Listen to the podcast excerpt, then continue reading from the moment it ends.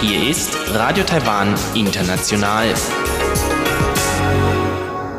Herzlich willkommen bei Radio Taiwan International aus Taipei, Taiwan. Kurz der Programmüberblick für unser halbstündiges Programm vom Dienstag, den 26. Mai 2020. Wir beginnen zuerst mit den Nachrichten des Tages, anschließend die Business News. Dort geht es um die Entwicklung der Exportaufträge für den Monat April. Und wir werfen einen Blick auf den Einzelhandel und den Gastronomiebereich im Zeitalter des Coronavirus. Und in den Schlagzeilen der Woche ist die zweite Amtsantrittsrede von Präsidentin Tsai Ing-wen das Thema. So viel für den ersten Überblick und nun zu den Nachrichten.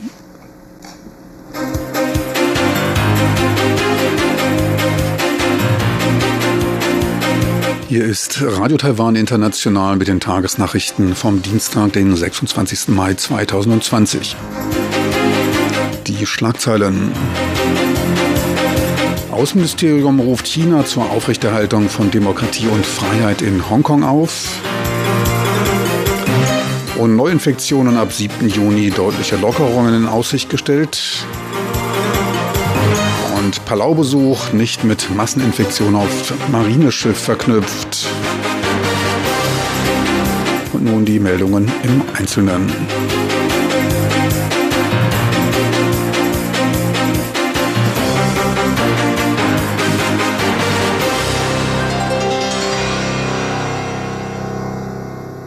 Taiwans Außenministerium rief China zu einem offenen und aufrichtigen sozialen Dialog mit den Bürgern Hongkongs auf. Das Vertrauen der Bürger Hongkongs zu gewinnen sei die Lösung des grundlegenden Problems. Die Regierungen in China und Hongkong sollen aufrichtig zu den Forderungen der Bürger Stellung nehmen und sich zu Freiheit und Demokratie in Hongkong bekennen, statt diese einzuschränken. Über die Situation in Hongkong zeige sich Taiwans Regierung sehr besorgt. Man verfolge aufmerksam die Situation. Die Aussagen machte die Sprecherin des Außenministeriums Außenministeriums O in Reaktion auf das von China geplante Sicherheitsgesetz in der ehemaligen britischen Kronkolonie. Offiziell will man damit gegen Terrorismus vorgehen.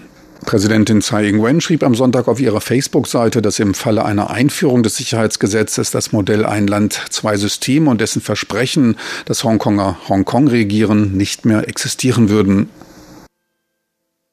Gesundheitsminister Chen Shih-chung stellte heute im Falle des Ausbleibens weiterer lokaler Covid-19-Infektionen ab dem 7. Juni eine Aufhebung des Verbots von größeren Menschenansammlungen in Aussicht. Sollte es in den nächsten zwei Wochen zu keiner weiteren lokalen Infektion kommen, entspräche dies einem Zeitraum von 56 Tagen oder dem Vierfachen der Inkubationszeit des Virus. Eine Aufhebung der Einschränkungen des öffentlichen Lebens halte man dann für gerechtfertigt. Danach könnte mit einer Aufhebung des Verbots von Großveranstaltungen, der Zahl der Sitze und der freien Fluktuation von Leuten begonnen werden. Premierminister Sudan Zhang wies darauf hin, dass man an den Grenzen wegen der instabilen Lage in anderen Ländern weiterhin an den strikten Einreisebeschränkungen und Verboten festhalten werde. Eine Öffnung der Grenzen sei nur für Länder denkbar, die so sicher wie Taiwan seien. Seit Ausbruch der Virenpandemie ereignen sich in Taiwan 441 bestätigte Infektionen, vor denen bei sieben Verstorbenen nur noch 18 unter ärztlicher Beobachtung stehen. Lediglich 55 Fälle werden als lokale Infektionen betrachtet. Weltweit ist die Zahl der Infizierten auf über 5,6 Millionen gestiegen. Knapp 350.000 Menschen verstarben an der Covid-19 Covid-19-Krankheit. Gesundheitsminister Chen Shih-chung verkündete heute die Ergebnisse der Untersuchung einer Covid-19-Masseninfektion auf einem Schiff der Marine die sich bei einer Besuchsreise nach Palau ereignet hatte. Das Schiff war gut einen Monat seit Anfang März auf Mission. Der Besuch der Südseeinsel stehe in keinem Zusammenhang mit dem Virenausbruch, sagte Minister Chen, da sich der erste Fall schon zwei Tage vor dem Landgang in Palau ereignete. Vermutet wird eine Infektion in Taiwan. Eine Woche vor der Abfahrt wurde der Schiffsbesatzung ein Landgang in Taiwan erlaubt. Insgesamt geht man von vier Infektionswellen an Bord des Schiffes aus. 36 Personen wurden infiziert. Elf davon wiesen keine Krankheitssymptome auf. Weitere acht Personen werden wegen des Nachweises von Antikörpern als verdächtig angesehen. Mittlerweile sind 32 Personen genesen. Vier befinden sich noch in Behandlung. Insgesamt 94 in Russland wegen des Covid-19-Ausbruchs festsitzende Bürger aus Taiwan und zwei ihrer russischen Ehepartner konnten nun nach Taiwan zurückkehren. Möglich wurde dies durch einen Charterflug der Japan Airlines, der die 94 Taiwaner und 47 Japaner zum Narita Airport in Tokio flog. Japans Regierungssprecherin Yoshide Suga sagte auf der Pressekonferenz, dass dieser gemeinsame Charterflug ein gutes Beispiel von Kooperation während der Epidemieprävention zwischen Taiwan, Russland und Japan darstellte. Dabei bedankte sie sich auf der taiwanischen Seite für die Stiftung von einer Million Gesichtsmasken durch einen Unternehmer aus Taiwan. Auch Taiwans Repräsentantin Japan, Frank Chier, war vor Ort und begrüßte die Ankommenden bei ihrem nächtlichen Anschlussflug nach Taiwan und bedankte sich bei Japan Airlines. Angesichts der in Taiwan abklingenden Covid-19-Epidemie hat sich die mit der Virenepidemie betraute Epidemie-Kommandozentrale CECC für eine Aufhebung des Exportverbots von Mundschutzen ab dem 1. Juni ausgesprochen. Wegen der nachlassenden Nachfrage hat die Regierung die täglich vereinbarte Abgabe von 12 Millionen auf 8 Millionen Stück gesenkt. Den Herstellern verbleibt damit größerer Spielraum auf dem Binnen- und Auslandsmarkt. Zudem ist die Preisbindung für überschüssige Masken aufgehoben. Sollte es in Zukunft erneut eine größere Binnennachfrage nach Mundschutzen geben, könne die Abgabe wieder erhöht werden. Man werde weiter an Lagerbeständen von 100 Millionen Stück festhalten. Für die in der Gesundheitspflege verwendeten N95-Masken soll weiter eine Mindestabgabe Abgabe von 100.000 Masken täglich und 3 Millionen Masken monatlich bestehen. Der durch eine Umfrage nach der schönsten Landstraße ins Rampenlicht gekommene Dongxiao Xinbu Sunset Boulevard hat ein Problem. Immer mehr Besucher erfreuen sich an der Aussicht und wollen ihr ultimatives Sonnenuntergangsfoto schießen, wobei es teilweise zu gefährlichen Szenen kommt. Etliche Personen laufen bei der Suche nach dem besten Blickwinkel auf die Straße, teils stoppen Motorradfahrer mit ihren schweren Motorrädern und lassen sich auf der Straße nieder. Die Polizei muss dabei zunehmend eingreifen, hat seit Januar schon 85 Strafzettel ausgestellt, wobei sich nicht jeder einsichtig zeigte und generell auch keine Besserung in Sicht ist. Zur Bannung der Gefahr stellt die Regierung des Landkreises Miaoli nun zum Bau einer Aussichtsplattform ein Budget von 300.000 Euro zur Verfügung. Die Plattform soll so schnell wie möglich gebaut werden. Gut vorstellbar, dass sich die Investitionen für den Landkreis lohnen. Das Ausbaupotenzial für Speisen und Getränke ist leicht erkennbar. Weiter geht's mit den Börsenaktivitäten vom heutigen Handelstag am Dienstag. Der Aktienindex TAIEX, der näherte sich wieder der 11.000er Marke. Heute ging es nach den freundlichen Vorgaben beim Optionsscheingeschäft in den USA. Der Optimismus kehrte dort wieder um 126 Punkte oder 1,2 Prozent nach oben. Endstand war nach Umsätzen von 6 Milliarden US-Dollar bei 10.997 Punkten. Noch ein kurzer Blick auf den Devisenmarkt. Der US-Dollar leicht erholt bei 30,05 Taiwan-Dollar, der Euro ebenfalls leicht erholt bei 32,73 Taiwan-Dollar. Und nun die Wettervorhersage für Mittwoch, den 27. Mai 2020.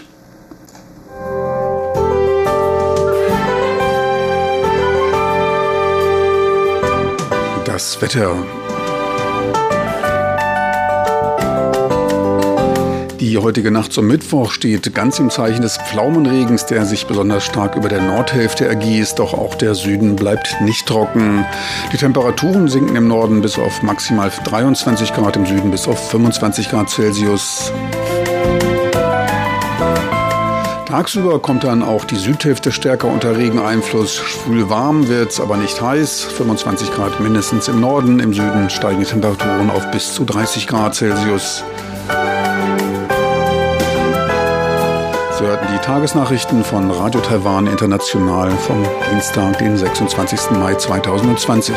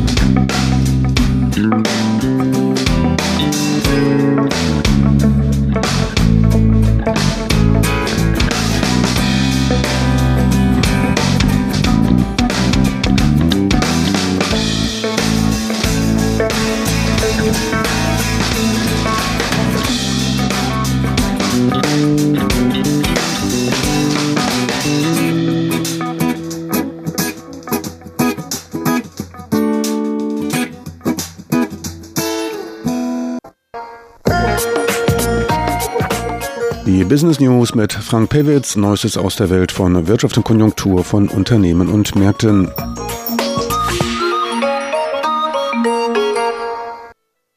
Hier ist äh, Radio Taiwan mit seinen Business News. Taiwans Exportaufträge konnten trotz Corona-Zeiten im zweiten Monat in Folge zulegen.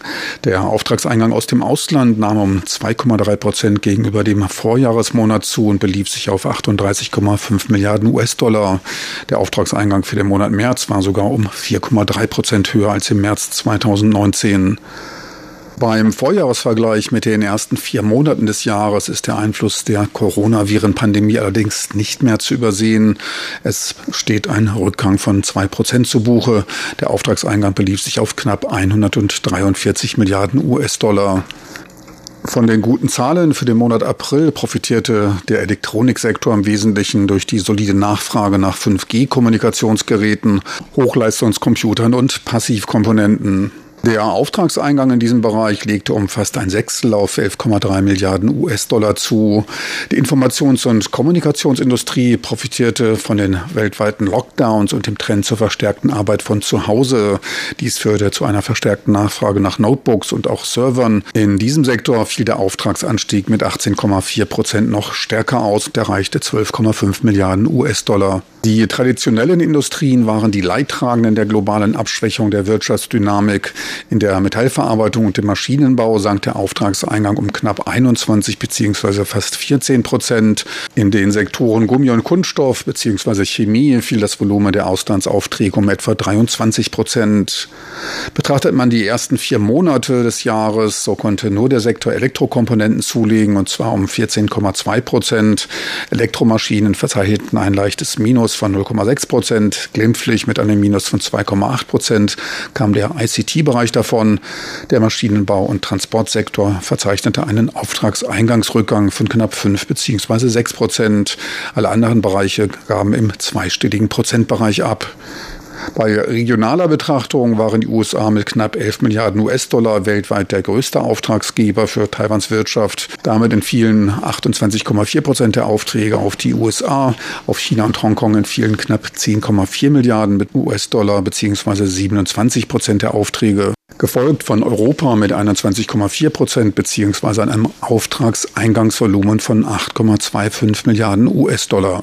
Beim Vergleich der ersten vier Monate des Jahres mit dem Vorjahreszeitraum legte der Auftragseingang lediglich mit den USA und China um 1,6 bzw. 1,5 Prozent zu. Europa orderte 2,1 Prozent weniger als im Vorjahr. Der Rückgang mit den Asienstaaten belief sich auf 3,2 Prozent. Stärker nachgab Japan um zwar um 10,4 Prozent. Werfen wir nun einen Blick auf die Entwicklung der Sektoren Gastronomie und Einzelhandel im Corona-Zeitalter. Die Gastronomie litt im April unter stark fallenden Umsätzen. Restaurants und Getränkeverkäufer verbuchten einen Umsatzrückgang von fast 23 Prozent. Im Vergleich zum Vorjahresmonat 1,6 Milliarden US-Dollar wurden umgesetzt. Niedriger war der Umsatz zuletzt im November 2014. Grund war die Zurückhaltung der Verbraucher wegen der Angst vor einer Infektion mit dem Coronavirus. Gleichzeitig war es der der stärkste monatliche Rückgang seit Beginn der ersten Aufzeichnungen, die im Jahr 2000 stattfanden. Zum Umsatzrückgang trugen der vorgeschriebene größere räumliche Abstand in den Restaurants als auch die fehlenden Touristen aus dem Ausland bei. In den ersten vier Monaten des Jahres verbuchte die Branche Einnahmeausfälle von mehr als 10 Prozent. Etwa 8 Milliarden US-Dollar wurden umgesetzt. Ähnlich stark auch der Umsatzrückgang in den Kaufhausketten. Einen Umsatzplus erzielten allerdings Supermärkte, knapp 15 Prozent Zuwachs und auch Convenience Stores, die mit 2,8 Prozent zulegten. Da wurde wohl mehr zu Hause gekocht. Hauptprofiteure der Virenausbreitung waren Onlinehändler, deren Umsätze um über 14 Prozent anzogen. Der gesamte Einzelhandel wiederum verbuchte in den ersten vier Monaten Umsatzeinbußen von drei Prozent. Gut 40 Milliarden US-Dollar wurden umgesetzt. So viel für heute von den Business News von Radio Taiwan International. Die Business News mit Frank Pewitz, Neuestes aus der Welt von Wirtschaft und Konjunktur von Unternehmen und Märkten.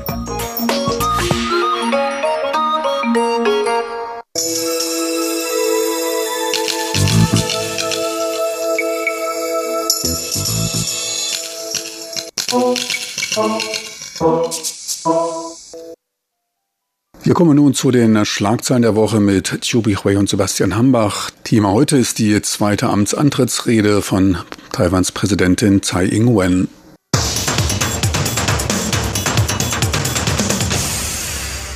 Herzlich willkommen, liebe Hörerinnen und Hörer, zu unserer Sendung Schlagzeilen der Woche. Am Mikrofon begrüßen Sie Sebastian Hambach und Chobi Hui.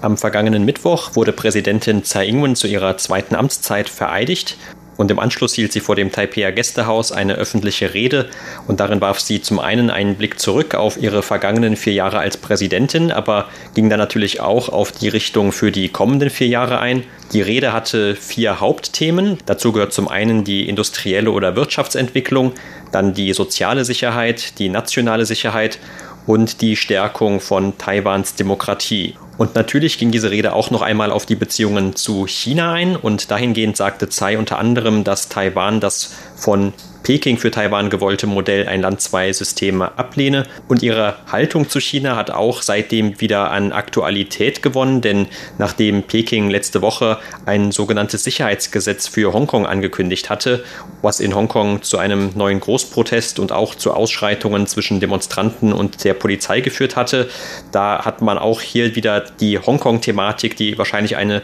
sehr große Rolle spielt, zumindest jetzt zum Beginn ihrer zweiten Amtszeit.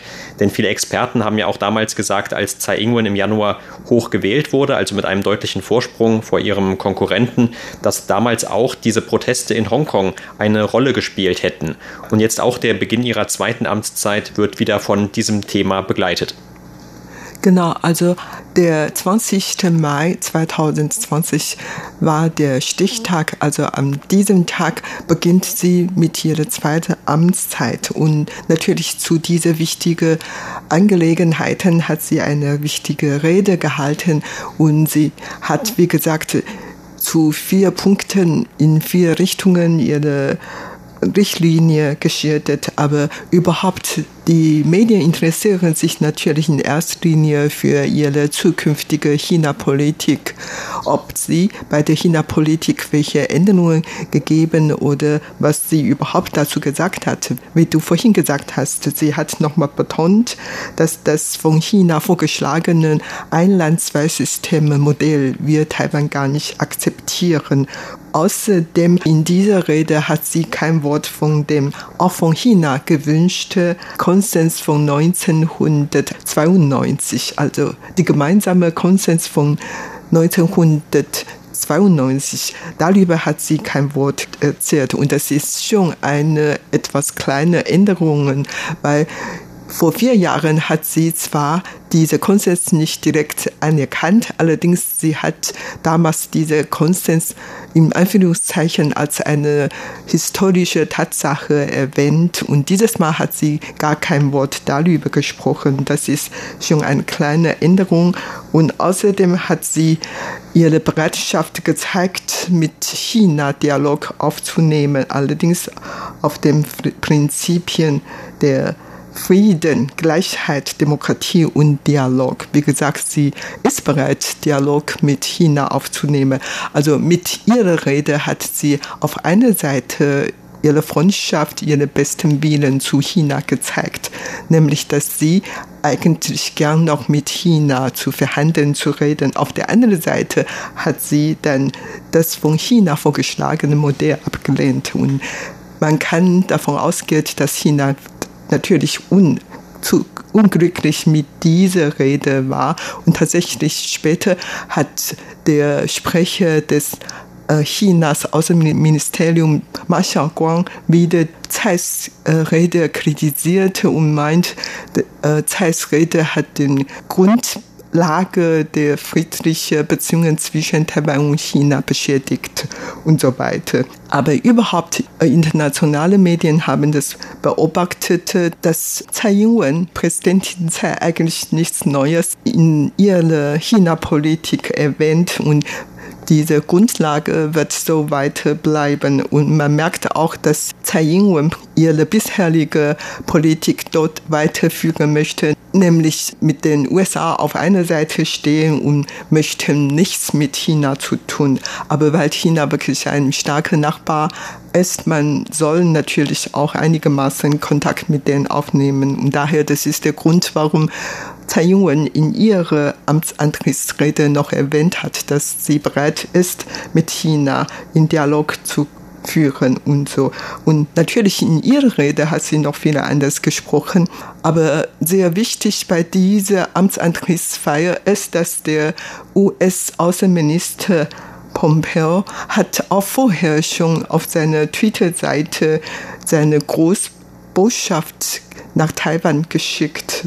Und diese Großbotschaft wird an der Zeremonie auch gezeigt. Und später hat Pompeo auch vor dem Kamera nochmal mündlich gesprochen. Das ist überhaupt das erste Mal, dass ein US-amerikanischer Außenminister seine Gratulation zu Taiwans Präsidenten geäußert hat. Genau, also die Beziehungen zwischen Taiwan und den USA und Taiwan in China spielen also so auch bei einer Antrittsrede noch eine große Rolle. Aber wenn man sich diese Rede selbst anschaut, dann war eigentlich für die Präsidentin diese China-Beziehungsthematik kein eigener Schwerpunkt, auch wenn der von den Medien dann immer groß beachtet wird. Insgesamt kann man sagen, dass die Redeinhalte vor allem natürlich unter dem Eindruck des Kampfs gegen Covid-19 und die aktuelle Coronavirus-Pandemie standen. Die Präsidentin hat an mehreren Stellen, vor allem ganz am Anfang und auch zum Ende dem Gesundheitspersonal in Taiwan für den Kampf gegen Covid-19 gedankt und hat sich aber auch bei allen betroffenen Menschen in Taiwan dafür bedankt. Also zum Beispiel, dass diejenigen, die in Quarantäne mussten, das auch mitgemacht haben. Weitgehend zumindest. Man hat natürlich auch früher von Ausnahmen gehört. Aber diese Rede sollte natürlich vor allem auf die positiven Erfolge verweisen. Und das ist ja auch für Taiwan insgesamt ein positiver Erfolg. Also diese Coronavirus-Epidemieprävention, die Präsidentin hat dann natürlich auch den großen Einfluss nochmal unterstrichen, den die Pandemie jetzt auf die Entwicklung in der ganzen Welt hat, also sei es wirtschaftlich oder auch was den Austausch auf kultureller oder auf der Bildungsebene angeht. Deshalb war dann auch ein großer Schwerpunkt dieser Rede zum Beispiel die industrielle und die wirtschaftliche Entwicklung Taiwans, über die sie direkt am Anfang gesprochen hat. Zum Beispiel hat sie auch darauf verwiesen, dass in Taiwan trotz dieser Pandemie in der Welt noch mit einem positiven Wirtschaftswachstum zu rechnen sein werde, was ja jetzt weltweit betrachtet auch eher eine Seltenheit ist. Also nur wenige Länder kommen so gut wahrscheinlich davon weg wie Taiwan, zumindest nach den bisherigen Prognosen. Man muss natürlich auch noch warten, wie sich das Ganze weiterentwickelt. Aber sie hat dann auch zum Beispiel nochmal andere Themen angesprochen, wie das der grünen Energie und hat versprochen, dass Taiwan immer noch bis 2025 zu einem Zentrum der grünen Energie in Asien werden soll. Also bis 2025 sollen 20 Prozent der Energie in Taiwan aus grüner Energie stammen. An diesem Ziel hält sie also weiterhin fest zu dem Bereich soziales Sicherheitsnetz. Da hat sie noch einmal betont, dass auch jetzt zum Beispiel in der Pandemie wichtig erkennbar geworden ist, dass keiner außen vor bleiben darf. Und in Taiwan gibt es ja auch schon eine nationale Krankenversicherung, in der die aller, allermeisten Menschen in Taiwan, sogar die Ausländer, auch mit abgedeckt sind. Und sie sagt dann zum Beispiel auch, dass diese Pandemie auch noch einmal den Schutz vor Infektionskrankheiten verdeutlicht. Und da müsste Taiwan auch in Zukunft noch mehr tun, weil Taiwan ja auch eine alternde Gesellschaft hat. Das heißt, auch eine der großen Risikogruppen für dieses Virus zum Beispiel. Das sind ja auch ältere Leute und kranke Leute. Und als alternde Gesellschaft sieht sie da auch für Taiwan möglicherweise größere Risiken in der Zukunft. Für den Bereich nationale Sicherheit hat sie dann noch erwähnt, dass zum Beispiel das Image der Streitkräfte von Taiwan weiter verbessert werden soll, damit zum Beispiel auch die jüngeren Leute besser Anschluss finden und vielleicht auch dann eher gewillt sind, dass sie der Armee beitreten. Denn Taiwan möchte ja ein professionelles, eine Berufsarmee haben und in diesem Bereich nationale Sicherheit ist sie dann auch auf diese Taiwan-China-Beziehungen eingegangen, über die wir gerade schon etwas gesprochen haben. Da hat sie übrigens auch nochmal betont, dass beide Seiten, also auch der chinesische Führer, sollte eben einen Teil dieser Verantwortung tragen. Und Taiwan selbst habe sich ja in der letzten Zeit schon für Frieden und Stabilität eingesetzt. Und schließlich in dem letzten Punkt zur Stärkung der Demokratie und der demokratischen Institutionen in Taiwan, da hat sie nochmal einige Reformen angekündigt. Und Reformen waren ja auch schon während der vier Jahre ihrer ersten Amtszeit ein großes Thema. Und einige von diesen Reformen sind aber bis heute noch nicht komplett umgesetzt. Zum Beispiel hat sie dann angekündigt, dass das Parlament ein Komitee gründen soll für eine Verfassungsreform, dass auch das Wahlalter von jetzt 20 auf 18 Jahre herabgesetzt werden soll und dass auch eine viel diskutierte Reform der Rechtsprechung im Land weiter umgesetzt werden soll, zum Beispiel über die Implementierung eines Laienrichtersystems Und schließlich hat sie auch noch angekündigt, dass die Organisationen der Regierungsbehörden etwas verändert werden soll. Zum Beispiel, dass es eine Behörde oder eine Agentur für digitale Entwicklung geben soll. Und im August soll auch noch eine nationale Menschenrechtskommission des Kontroll-UN eingesetzt werden. Also hier gibt es noch einige von diesen Reformvorschlägen. Und das ist natürlich auch ein Punkt, der von der Opposition kritisiert wurde, gerade was den Bereich der Justizreform angeht, über den ja auch gerade in den letzten Wochen und Monaten noch einmal sehr viel gesprochen wurde, aufgrund von einigen Vorfällen, die es in Taiwan gegeben hat. Und die Oppositionspartei Kuomintang zum Beispiel, die sagt, dass diese Justizreform ja eigentlich schon beim letzten Mal von der Präsidentin angekündigt worden sei und dass überhaupt eigentlich sehr viele Inhalte ihrer jetzigen Rede mit der ersten Rede übereinstimmen würden. Und das würde eben auch zeigen, dass eigentlich die vor vier Jahren genannten Probleme noch gar nicht gelöst worden seien bis heute. Und das war ein großer Kritikpunkt. Ein anderer Kritikpunkt war aber auch, dass man jetzt nur noch sehr wenige Frauen verhältnismäßig in dem aktuellen Kabinett vorfindet. Also insgesamt hat es eigentlich kaum Änderungen an dem Kabinett gegeben, das traditionell immer kurz vor der Antrittsrede oder vor dem Antritt des Staatsoberhaupts zurücktritt und dann ein neues wird dann ebenfalls am gleichen Tag vereidigt. Aber dieses Mal, wie gesagt, hat es eigentlich kaum Veränderungen gegeben. Aber die Änderungen, die es gegeben hat, die waren dann eher zu Ungunsten der Frauenquote im Kabinett. Und es gibt nur noch zwei Kabinettsmitglieder, die von Frauen gestellt werden. Und das ist natürlich zumindest für eine Partei wie die Demokratische Fortschrittspartei, die ja auch immer selber ihre fortschrittlichen Ideale betont, vielleicht dann doch schon ein eher rückwärtsgewandter Schritt.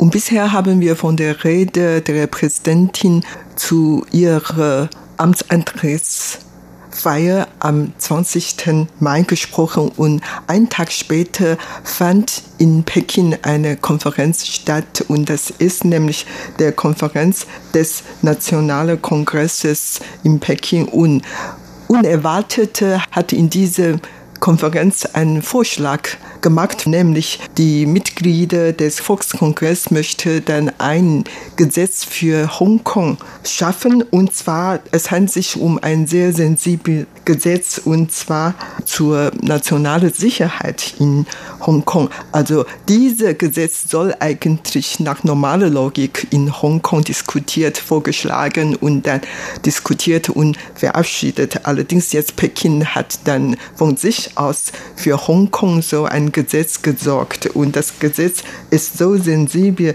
dass derjenige, der Vaterlandsverraten innovierte oder für Stiftung zur Untergrabung der Staatsmakte oder für Separatismus innoviert ist, dann wird äh, schwer bestraft und Hongkong sollte dann diesen Mechanismus einführen und entsprechende Behörden einrichten und so, dass die Hongkonger Freiheit und Demokratie dadurch unter diesem Druck leiden sollte. Und genau deswegen gingen ja tausend Leute, meistens junge Leute, am vergangenen Wochenende auf die Straße, um gegen dieses Gesetz zu protestieren. Und schon lange hat auf der Straße in Hongkong solche Leute nicht mehr zu sehen. Im Juni letztes Jahres gingen ja so Millionen Leute auf die Straße, um gegen das damalige diskutierte Auslieferungsgesetz zu protestieren. Und jetzt inzwischen gab es gar nicht so viele Turbulenz mehr in Hongkong, aber jetzt gerade wegen dieses neue vorgeschlagene Gesetz, dann gingen die Leute wieder auf die Straße und es kam dann zu Auseinandersetzungen zwischen den Polizisten und Demonstranten und die internationalen Medien berichten auch sofort über diese Auseinandersetzungen und so weiter. Und dieser Gesetzentwurf ist hervorgebracht und sollte schon in zwei Tagen, nämlich am Donnerstag, dann im Pekiner Nationale Volkskongress verabschiedet. Und man geht davon aus, dass dieser Gesetz Entwurf bald verabschiedet werden und dann wird dieses Gesetz dann in acht Monaten in Kraft treten. Man kann damit rechnen, dass die Hongkonger Bürger bestimmt in den letzten Zeiten wieder häufig und sehr zahlreich auf die Straße gehen, um dagegen zu protestieren. Und das, was für heute in unserer Sendung Schlagzeilen der Woche. Vielen Dank für das Zuhören. Am Mikrofon waren Sebastian Hambach und Chobi Hui.